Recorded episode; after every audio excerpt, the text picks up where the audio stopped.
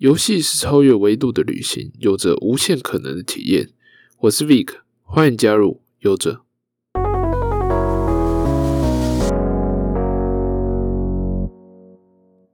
Hello，大家好，我是 Vic，欢迎收听游戏大小事。这个节目呢是在收集一些最近的游戏资讯，分享一个普通玩家略懂游戏的看法。经过了上上礼拜的停更，然后这礼拜又延迟出片了，因为上上礼拜连续六日都加班，没有时间录。然后到这个礼拜就有点怠惰了，所以也不知道这一片上的时候应该是礼拜二或礼拜三晚上了吧。另外我还想做有关就是英雄联盟 S 一到 S 九的相关回顾的影片，但从八强赛讲到现在，冠军赛都打完了，还是没生出来，真是拖延症害死人啊！不过不管，我们先来看这一期的新闻。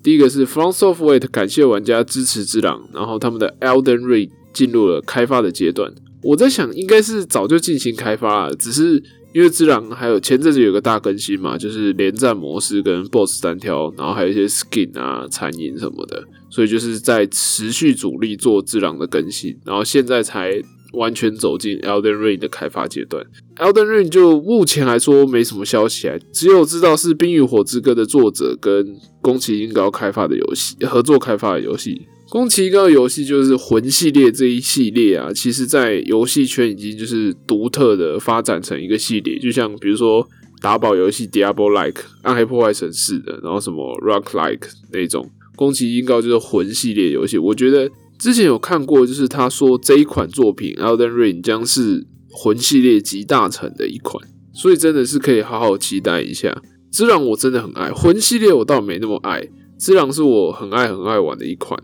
就是他那种讲求主动出击，然后对刀的快感，真的很棒。前几天大更新我也载下来，但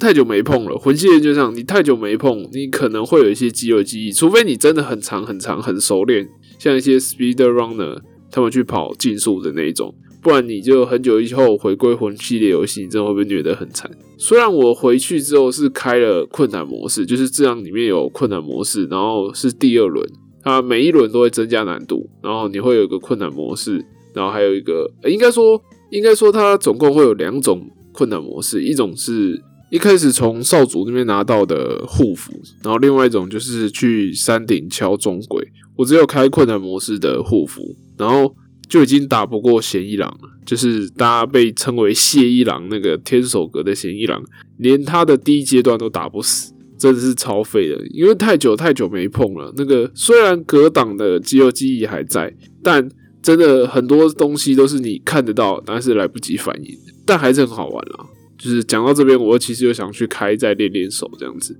他真的是很享受那种对刀的快感。希望 Elden Ring 可以有这种保留这种对刀的快感。不一定就是你，因为知良的取向跟魂系列是相反的，它需要积极进攻。我觉得 Elden Ring 不一定。要保留，就是你一定要积极进攻，才能获得正正向的回馈。就是你一定要积极进攻，才有比较有机会打赢对手。不一定要保留这个机制，但我觉得这机制是可以成为其中一个要素。就是你可以有很多打法，你可以像魂系列、黑暗灵魂系列，就是一直翻滚，然后躲招，然后去打，或者像之狼不断进攻。我希望 Elden Ring 可以保留这个要素了。好，接下来下一则新闻是英雄联盟背景的回合制 RPG《联盟外传：陨落王者》的预告公开了。其中参与的英雄总共有六个，就是好运姐、派克、阿里、亚素、布朗姆跟伊罗奇。其实我在看完这个的预告之后，他们主要发生的地点就是在比尔吉沃特嘛，然后它是一个回合制 RPG。这个好像有连接到，就是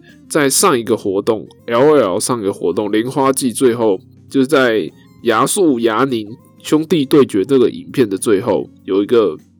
算是片尾嘛？应该不算是彩蛋，就是片尾。阿里跟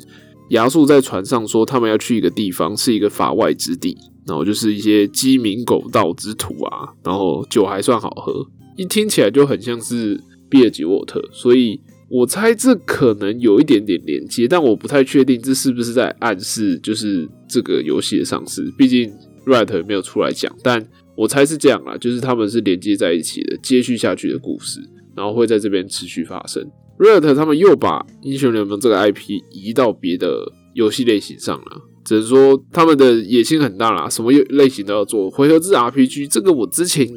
我也没有印象，他们有说过要做这个。我比较有印象的是格斗游戏，期待一下它到时候实际内容会是怎样，不知道到底是怎么样的回合制 RPG。好的，下一则也是有关英雄联盟的新闻，是有关于 S 十的世界大赛。最终，韩国的 DWG 击败了中国的苏宁，以三比一的成绩中断了 LPL 的夺冠纪录，连续两年，去年 S 九跟在前年 S 八都是中国夺冠，而今年就让 DWG 夺回了那个胜利宝座，然后重返荣耀。这样，因为一直以来都是以韩国战队统治 LOL 这个游戏啊。DWG 的中路 Showmaker，他在决赛时候访谈有一个影片，让人觉得非常敬佩，非常就是充满热血沸腾的感觉，觉得这才是一个选手该有的态度，该有的信念。他说，这个机会摆在他眼前，他要思考这是不是唯一一次他能夺下冠军的机会。因为选手的生涯总是起起伏伏的，就算你强如飞可拿了三冠之后，连今年的。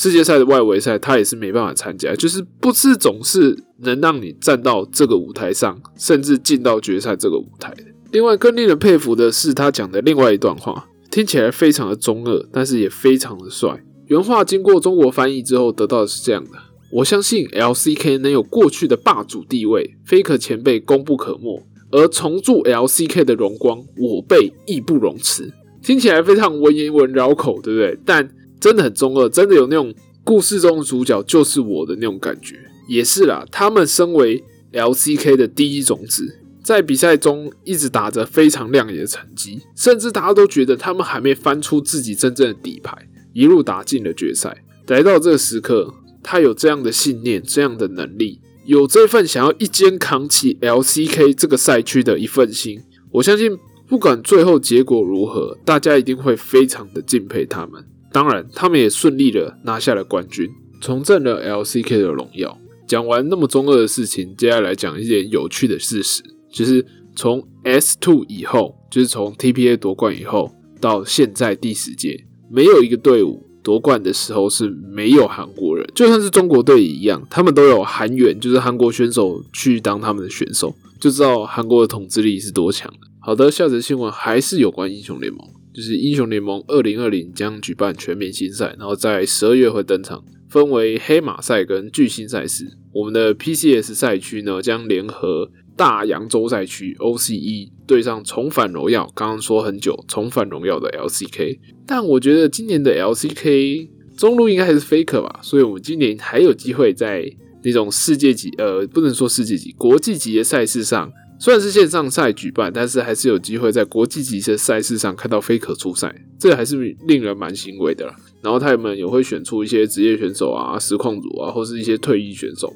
在四大顶尖的赛区，呃，不能说四大顶尖，四大赛区，LCK、LCS、LEC 跟 LPL，因为 LCS 不能算是顶尖啦，这次比我们成绩比我们还烂。就是这四个四大赛区将派出三支超级战队，分别是。刚刚讲过的玩家票选的顶尖职业选手，然后五个前任职业选手跟五个顶尖实况组去对抗其他赛区。今年下半年国际级的赛事真的都是靠英雄联盟在撑的。不过大部分当然都是因为疫情的关系啊，谁能想到就是会变成现在这个样子？接下来下一个新闻就刚好跟疫情也有相关。Sega 因为疫情的关系，就是他们的游乐场，然后去日本就会看到很多那种电动游乐间。呃，很多都是 Sega 旗下的，他直接售出了他旗下子公司游乐场子公司的八十五趴股份，撑不下去，做不下去。因为其实现在疫情还是很严重啊，我一直在强调，就是台湾真的是平行时空，真的没有一个国家可以像台湾一样举办什么大型活动啊，还有表演啊，有的没的，真的很夸张。台湾就是一个平行时空，日本当然非常严重的一块。很多人都觉得这次日本防疫做的很差，就是反应慢、程序多，然后做出来程序也没有做的很好。我两个在日本打工度假的朋友也都直接跑回来了，就不敢待在日本。啊，这是题外话，反正就是 Sega 因为这样的关系，没有人敢出门，没有人敢群聚，更不要说去这种比较拥挤的游乐间了，所以。他们都赔光光，就干脆通通卖掉，把那些股份通通卖掉，就收起来。之前也有一个新闻，我有跟大家讲过，就是收掉了一间在秋叶原最大的电动游乐间，真的是因为疫情所逼，没办法。只希望这个疫情赶快。目前好像有听到，就是有一些疫苗被研发出来，但走到哪一个阶段，就是可能可以适用人体或者什么的，还不确定。只希望就是可以赶快完善它吧。下一则是有关于 E A 的新闻，因为因为游戏内转蛋开箱违反了荷兰赌博与游戏法案，遭罚一千万欧元。一千万欧元真的非常多，虽然对 E A 这种大企业来说还是没什么，但这也是蛮痛的一块的。现在蛮多国家都开始禁止，就是游戏内有转蛋啊，或是付费获胜这种方式的方案法案在提要通过，尤其是欧盟那边因为之前已经被欧盟的人告上了法院，然后他们有派代表去解释，他们的讲法真的很好笑，他们是说，呃，这是一种惊喜的机制。对，这不是转蛋，这不是赌博，这是一种惊喜的机制，大家都很喜欢。你就看什么健达出几蛋啊，就是就很让大家觉得很问号的辩论，这样子辩解，就觉得你是你是小孩子吗？你把这两个东西拿来做对比，根本就是很荒唐的解释。果不然，他们学不乖，马上要被开罚一千万欧元。但现在也是，就像我前面讲的，很多美国也在投票，就是要禁止这种虚拟交易啊、虚拟抽奖的法案，像是有点诱惑那个青少年去进行赌博性的东西，所以他们也要设立法案去禁止。详细的内容呢，我有在以前公司的影片有做过，大家可以搜寻一下 Gamepa EA，应该就会看到影片，在 YouTube 上可以看得到，就是有讲相关为什么。转蛋法案要被禁止啊，然后 E A 到底做了什么样的蠢事之类的，大家可以去看一下。好，最后一则新闻是《电狱判客二零七七》延期的主原因是为了获得 Metacritic 评分网的九十以上的评分，需要进一步的打磨游戏。Metacritic 它是一个专门收集就是电影啊、电视节目、音乐专辑啊，还有游戏的网站，它会整合每一个。就是它会分两个区块，一个是专业媒体人的专业网站的评价，然后在另外一个部分是游戏玩家，就是一般大众的评价。媒体部分呢，就会收集各大媒体的评价，然后综合起来，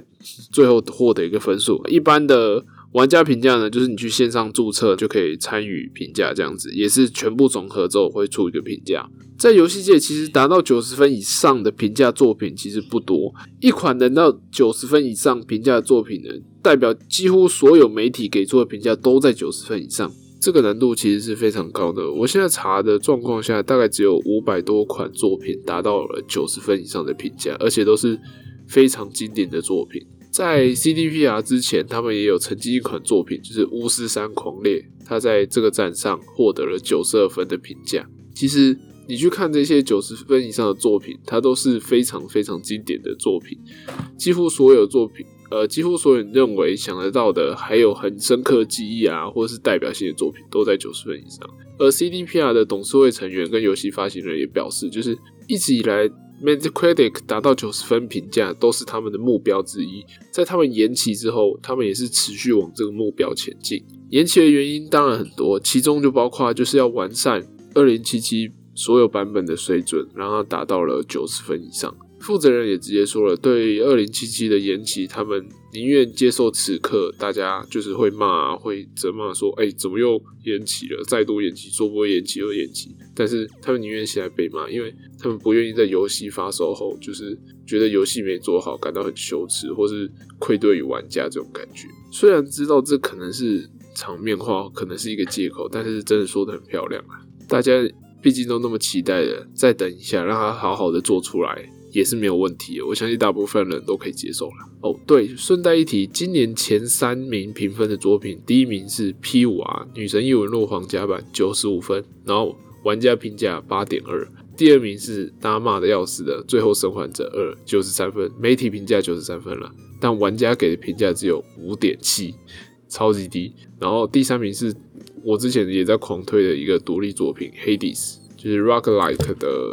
动作冒险游戏吧，算是。然后九十三分，然后玩家评价超高，九点一。这三款是今年目前为止前三高的作品。而目前游戏史以来第一名的作品，唯一一个九十九分的作品，它它评价里面没有一百分的作品，唯一一个有九十九分的作品就是《萨德传说：十之敌》，就知道国外有多么推崇任天堂，多么推崇萨达。九十九分，唯一就是任天堂是永远的神的感觉。萨达传说史之地，我自己是也没有碰过这款作品，但不管从哪里都能听到，就是这款经典作品是如何带给任天堂、带给玩家、带给开发人员很深刻、很浓烈的印象跟色彩，去影响后面的作品。好的，今天就到这边啦，我是 Vic，游者，下次见。